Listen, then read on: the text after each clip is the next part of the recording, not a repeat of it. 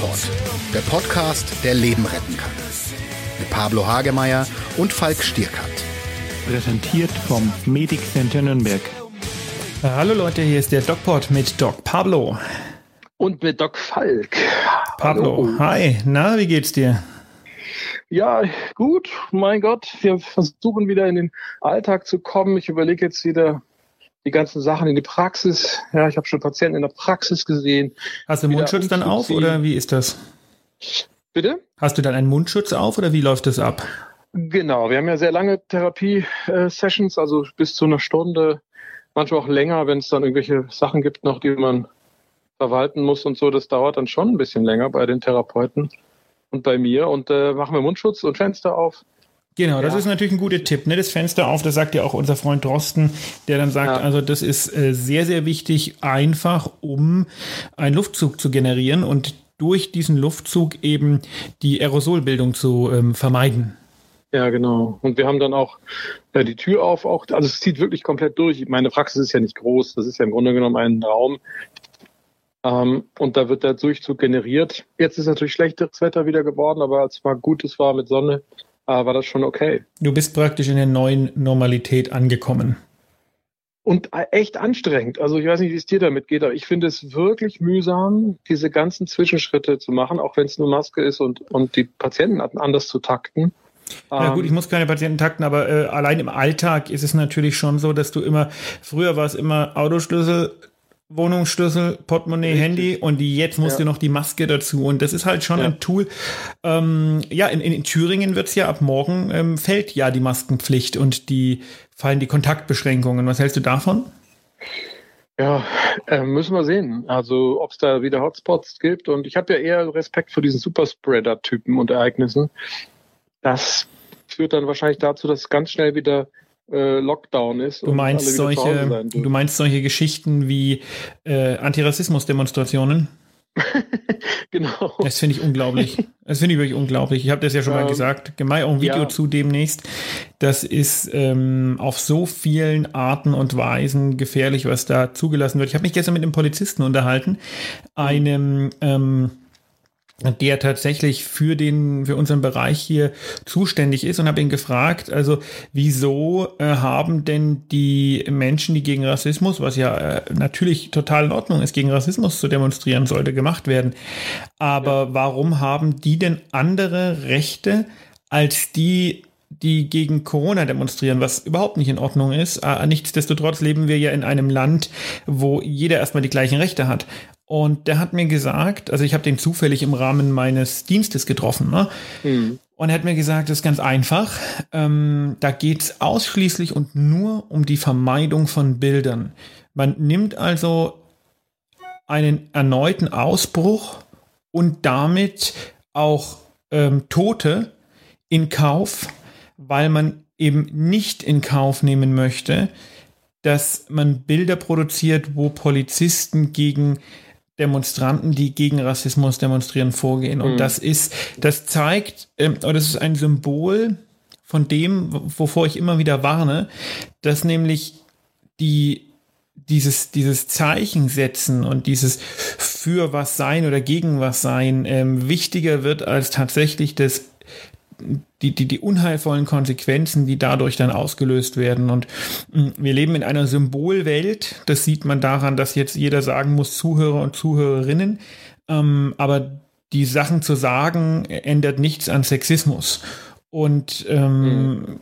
wir, wir, wir nehmen also, um jetzt den Bogen zu diesen Demonstrationen wieder zu spannen, wir nehmen also tatsächlich ähm, eine eine äh, deutliche Erhöhung der Ansteckungszahlen. Niemand weiß, ob sie kommt, aber wir nehmen das in Kauf und wir nehmen damit Tote in Kauf, nur um das Recht uns rauszunehmen, gegen, ähm, gegen irgendwas zu demonstrieren, wo wir sagen, der Zweck heiligt die Mittel.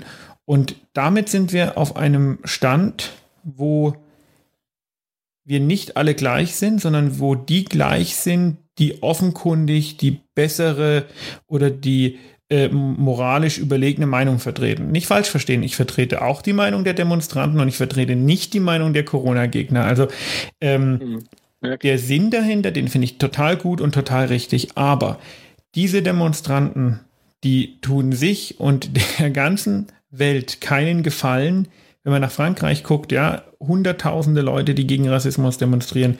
Tolles Zeichen, tolle Sache. Die Konsequenzen sind fatal. Und ich äh, warne eindringlich vor einer Welt, in der die Gleichheit eines Menschen von seiner moralischen Grundeinstellung abhängt. Mhm. Okay, kann man ja so stehen lassen. Bin ich äh, tatsächlich auch überrascht, dass, dass die Demonstrationen ähm, gegen Rassismus in Deutschland, das ist auch richtig, nicht so medial negativ da transportiert werden wie die Anti-Corona-Demonstrationen, dass äh, die Polizisten oder die Polizeigewalt sich da auch irgendwie vorsichtiger verhält. Entweder ist es ein Lerneffekt aus den Corona-Demonstrationen, ja, dass es schlechte Bilder produziert, wenn Polizisten denen den Weg versperren. Ähm, das müssen wir natürlich noch mit einrechnen, dass wir alle lernen, mit dieser, mit diesem Grundrecht auf Demonstration und Meinungsfreiheit umzugehen. Verantwortungsvoll. Hängt, hängt verantwortungsvoller und hängt wahrscheinlich auch davon, davon ab, ähm, ähm, von einer sogenannten, ich sag mal, Abwägung der Maßnahmen. Nicht? Also welche Maßnahmen sind ähm, gerechtfertigt und äh, äh, eventuell äh, wären sie auch überzogen ne, unter dem neuesten äh, Kenntnissen über das Virus? Ist es vielleicht auch überzogen, Massendemonstrationen zu verbieten oder nicht? Na gut, wir das reden von Superspreading-Events, ne? Das wäre genau, also genau, genau, das wäre nicht überzogen, sondern. Das wäre dann wahrscheinlich nicht überzogen. Es wäre sinnvoll. Also Massen, wir können ein ja. halbwegs normales Leben führen, das offensichtlich schon, das äh, geben uns ja auch die Zahlen recht, aber Massenveranstaltungen gibt es jetzt auch eine neue Studie, die das zeigt, dass das Verbot von Massenveranstaltungen, was ja sehr, sehr früh kam, ähm, im März, hat die äh, Übertragungsrate um 30 Prozent gesenkt, ja. Und ja. ähm, das ist das scheint also sinnvoll zu halt sein. tatsächlich, weil du sagst, ähm, es geht um äh, wir, wir, haben daraus gelernt oder wir müssen abwägen. Ähm, die eindeutige Aussage dieses Polizisten, mit dem ich gesprochen habe, war, es geht darum, keine falschen Bilder zu produzieren. Genau. Die Konsequenz ja. ist, die, die moralisch überlegen sind, sind gleicher als die, die moralisch nicht überlegen sind. Und das ist Gift für eine Gesellschaft, auch wenn ich tatsächlich der Meinung bin, dass die Antirassismus-Demonstranten moralisch überlegen sind. Das mag sein, das ist sicher so. Aber ähm, dadurch, dass sie sich moralisch überlegen machen, mhm. sind sie es nicht mehr. Und das ist, das ist einfach, das ist einfach, die sind damit der Handlanger ähm, der Erosion unserer Gleichheitsrechte. Und das, glaube ich, ist niemandem wirklich bewusst. Wobei, äh, gerade im Zuge des Rassismus es ja auch offensichtlich diese Gleichheit auch nie gab. Nicht? Die Frage ist, gibt es diese Gleichheit jetzt? Gibt es eine neue Gleichheit, die wir uns jetzt äh, klar machen? Oder versuchen wir mit der Ungleichheit umzugehen? Und das geht ja nur, indem wir abwägen, nicht? indem wir sagen, wir wollen ja moralisch gute Bilder transportieren und die moralisch, Anführungsstrichen, ne, gute, moralisch, Anführungsstrichen, schlechte Bilder vermeiden. Äh, ob das letztlich auch der Beweis ist, dass es in unserer Gesellschaft diese Ungleichheit gibt. Dann äh, unterscheidet uns aber nicht mehr viel von Staaten wie China oder Nordkorea. Gut, Nordko äh, Nordkorea ist was anderes, aber ähm, die, glaube, also die, die, die, Pressedarstellung unterscheidet dann nicht mehr viel. Ne? Uns unterscheidet natürlich viel. Aber die, die Frage, wie wir mit Presse umgehen und die Frage, äh, wie wir mit der Wahrheit umgehen, ist dann natürlich äh, zum Negativen geklärt. Und, ähm, ja, würde ich jetzt nicht so. Also natürlich. Ist, ich, nein, ich würde sagen, da müssen wir noch weiter differenzieren. Also wir müssen mit unserer Ungleichheit, ne, die bei uns herrscht und die wir vielleicht verleugnet haben, weil wir wiederum dritte moralische Instanz, äh, sage ich mal, der, der vermeintlichen Gleichheit haben. Also jetzt offensichtlich drei moralische Themen, Corona, Rassismus und die Gleichheit des Menschen, dass dies auch eine Illusion ist, die bei uns immer noch vorherrscht, obwohl wir glauben, dass wir ähm, gleich sind. Und ähm, ich kann aus meiner Sicht der, des Psychiaters, des begutachtenden Psychiaters auch bei Gericht, kann ich da auch bestätigen, dass, dass mich immer wieder ab und an mal der Gedanke beschleicht, dass hier nicht gleiches Recht für alle gilt. Ne? Also, also, das würde ich, der, äh, das, aufgrund der Dynamik einer, einer Gerichtsverhandlung. Ja? Das Interessante, dass du das erwähnst, weil eigentlich äh, sollte das ja heute auch unser Thema sein und das würde ich ja. also äh, würde ich also vehement verneinen.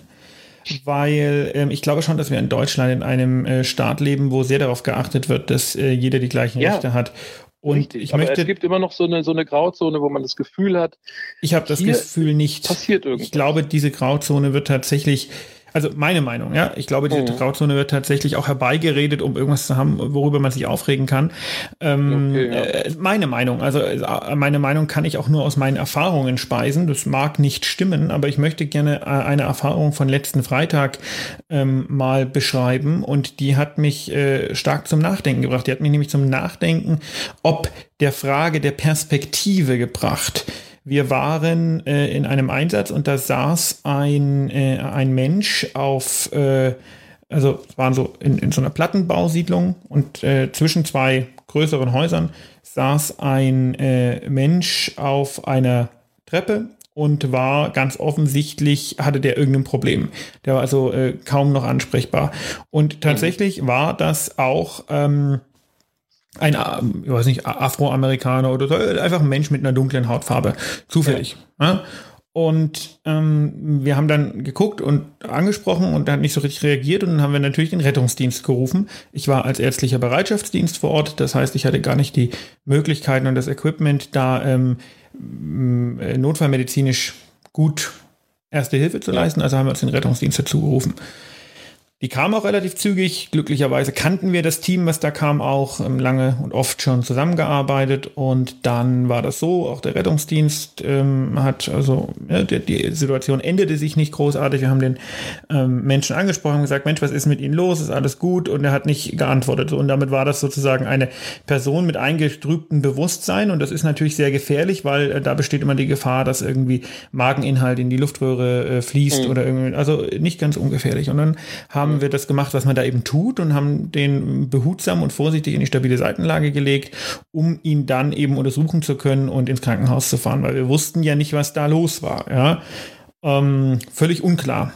Und in dem Moment, wo ihn, wo wir ihn in die stabile Seitenlage gelegt haben, holt der Bosche aus und prügelt auf meinen Kollegen vom Rettungsdienst, auf den äh, äh Rettungsassistenten war das, ein. Und der hat also gerade noch so seinen äh, Kopf zurückziehen können, sonst wäre der Kiefer gebrochen gewesen. Und er hat dann angefangen, massiv auf uns einzuprügeln, ähm, hat uns bespuckt, gekratzt, gebissen. Der Kollege aus dem Rettungsdienst äh, ist, fällt jetzt für sechs Wochen aus. Ähm, mhm. Was da genau ist, würde würd ich jetzt äh, tendenziell eher nicht sagen, weil das ist ja auch irgendwie Schweigepflicht, ne? aber der ja. fällt aus. Und ähm, es kam zu äh, ganz vielen Kratz- und Beißspuren, es kam zu ganz viel ledierter Kleidung. Und ähm, am Ende war es also so, dass sechs Polizei Einheiten, also sechs Leute kamen da noch, nicht sechs Einheiten, sechs Polizisten. Und dann waren wir da und dann kam dann noch, äh, noch ein Rettungswagen und dann kam dann noch ein Notarztwagen. Und da waren da also äh, am Ende ähm, 15 Leute da und 10 wurden benötigt, um diesen Menschen festzuhalten. Irgendwie ja. festzuhalten. Ja. Und das hätte für einen Umstehenden extrem nach Polizeigewalt aussehen können. Jetzt war das so, ja. dass der zufällig auch noch ähm, farbig war.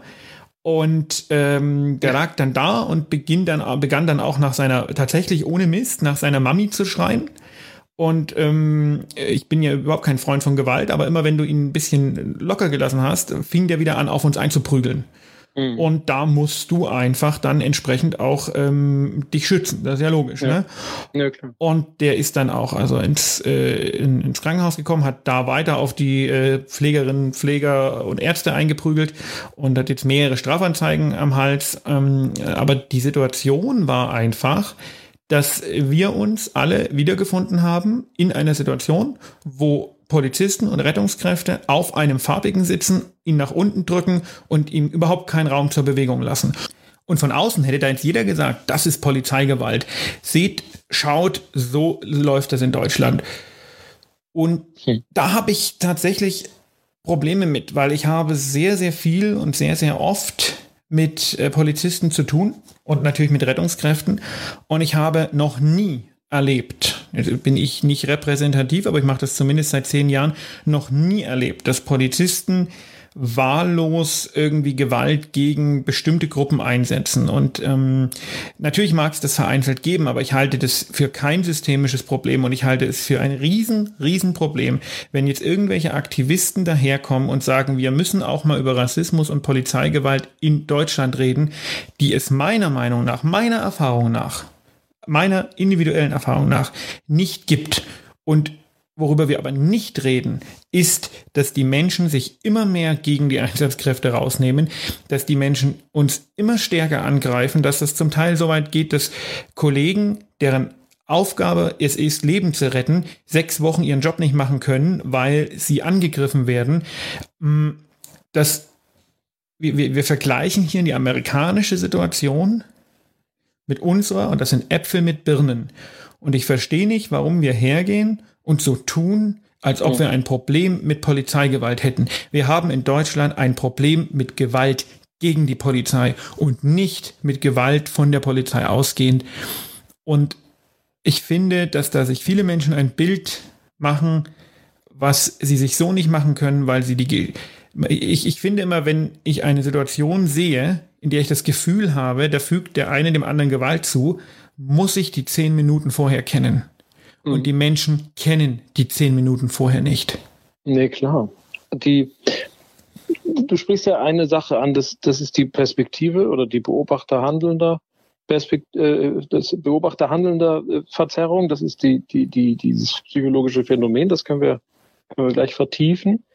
Äh, und das zweite, was du ansprichst, ist ähm, der Fakt, dass wir, ähm, um Menschen zu beruhigen, ja, äh, auch Gewalt anwenden, auch in Deutschland, demokratisch legitimiert. Das ist so. Ähm, das ist ein Mittel, äh, auch das, äh, das ich auch verwende, ja, als Psychiater beispielsweise. Was du äh, ähm, wendest Gewalt gegen deine Patienten an? Das ist aber nicht so gut. Ich äh, wende Gewalt an, ja. Äh, das ist aber eine legitimierte Gewalt mh, gegenüber Patienten und Klienten und Personen, die so äh, aufgrund einer psychischen Erkrankung unfähig sind, sich selbst zu steuern. Und das ist abgedeckt durch, durch das Gesetz. So. Und genauso ist es abgedeckt durch das Gesetz, Menschen zu helfen und äh, sich vor sich selbst zu schützen oder auch äh, vor dem Angriff zu schützen. Also insofern ist, muss man da unterscheiden, glaube ich, auch in der Wahrnehmung, dass natürlich Gewalt ähm, einzusetzen ist, wenn keine andere Form des Umgangs miteinander möglich ist, um aber, und das ist dann die Abwägung der Güter, um eine ein besseres, etwas Besseres dadurch zu erreichen. Ne? Also die, die, das Erreichen, das Gelingen einer Behandlung oder das Gelingen einer Rettung oder das Gelingen einer einer, auch einer Festnahme meinetwegen. Das steht aber völlig auf einem anderen Blatt und hat nichts mit der Frage zu tun, ob oder mit, mit, mit, dem, mit, mit dem Demonstrationsgegenstand zu tun, Nein, ob wir nicht. in Deutschland Probleme aber, mit systemischer Polizeigewalt haben. Und ja, das würde ich gnadenlos das, negieren. Richtig, aber ich möchte, ja, ich möchte das trotzdem sagen und gerade sagen, weil es ja aufgrund der Wahrnehmungsverzerrung des Beobachters total vermischt wird und durcheinander gebracht wird.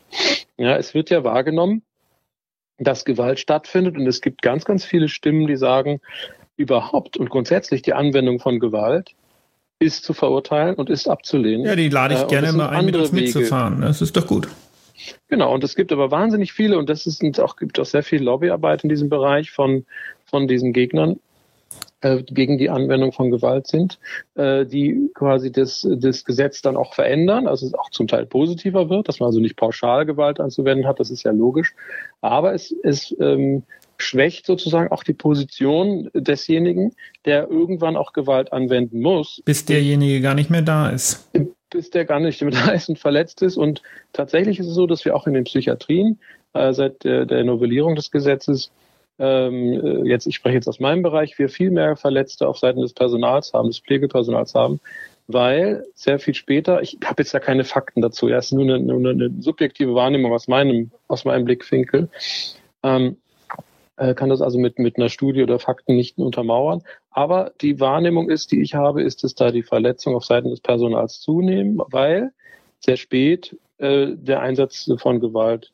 stattfindet. Was gesagt, denken denn die Leute, die da, die da, was denken denn die Leute, die da ähm, Lobbyarbeit leisten? Ich verstehe es nicht. Vielleicht kann uns ja mal jemand schreiben äh, und auch gerne äh, in Diskussion mit uns treten in einem Podcast. Ich kann ähm, die die Argumentation nicht verstehen. Glauben die denn, dass irgendwer, ob das wir sind oder die Polizei, freiwillig sich einer gewalttätigen Auseinandersetzung aussetzt? Das macht keiner. Jeder möchte gern am Abend wieder nach Hause kommen und jeder möchte seinen Job gerne so ruhig und entspannt ja. wie möglich machen. Das, ich würde ich jede nicht. Art der sinnlosen und einfach nur unlegitimierten Gewalt gegen irgendjemanden, völlig egal ob schwarz, weiß, gelb oder grün, ähm, verurteilen.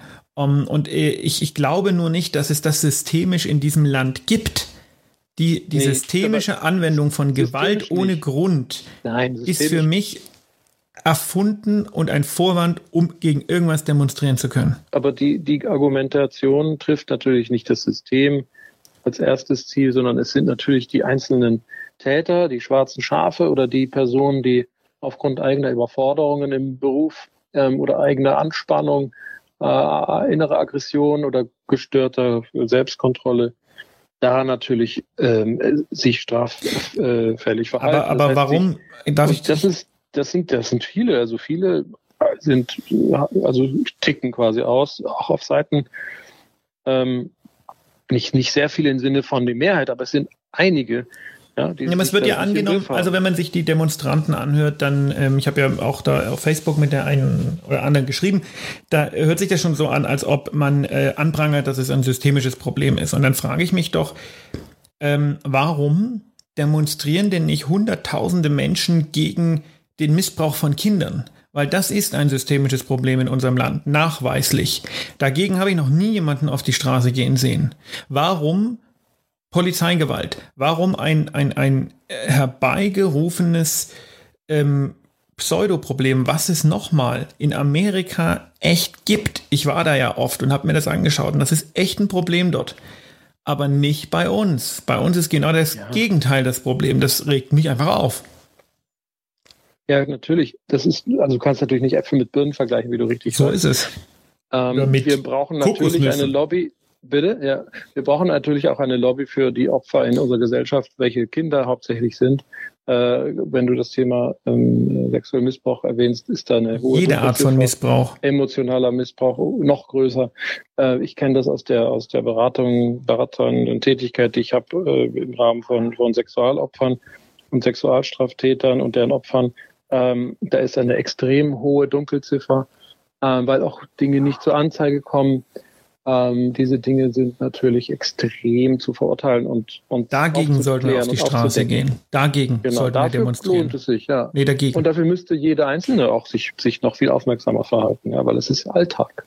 Und deswegen, also ähm, finde ich das insgesamt, also ähm, sagen wir mal so, warum rege ich mich jetzt so darüber auf? Ja, es werden wahrscheinlich viele diesen Podcast hören und sagen, was hat denn der für ein Problem? Ist der, ich bin ganz, ganz entschieden und grundsätzlich gegen Rassismus und gegen jede Form von, ähm, von illegitimer Gewalt. Aber diese ähm, Pseudo-Inszenierung, die da stattfindet, indem man sagt, wir haben auch, auch in Deutschland das Riesenproblem und so weiter und so fort, die ermöglicht es unseren Einsatzkräften, noch schwerer, sich selbst zu schützen. Und im Endeffekt ist das, was da gemacht wird, tatsächlich eine Behinderung der Einsatzkräfte im echten Einsatz. Und ich merke das immer wieder und an solchen Dingen, wie ich sie eben am Freitag erlebt habe, sehe ich, wie sehr man sich in der Bewertung einer Situation irren kann, wenn man der Situation nicht beiwohnt. Und da muss man ja. einfach sehr, sehr vorsichtig sein. Das ist, das ist das Phänomen der, des Beobachten einer Situation und des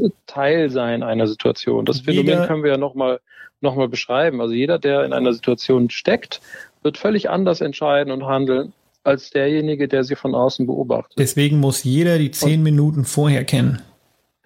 Was auch immer. Er muss mehr erkennen, also sein Urteil nicht impulsiv folgen ähm, sondern äh, jetzt aber auch nicht, das ist auch wichtig, ja, also das ist ja auch eine Hemmung, also auch nicht stehen und, und äh, nichts tun, sondern ähm, wenn jemand Gewalt beobachtet, ähm, sich natürlich informieren. Und er kann natürlich auch etwas auslösen. Ja, er könnte ja auch die Rettung alarmieren oder die Polizei alarmieren oder so, wenn er das Gefühl hat, da muss jetzt jemand alarmiert werden.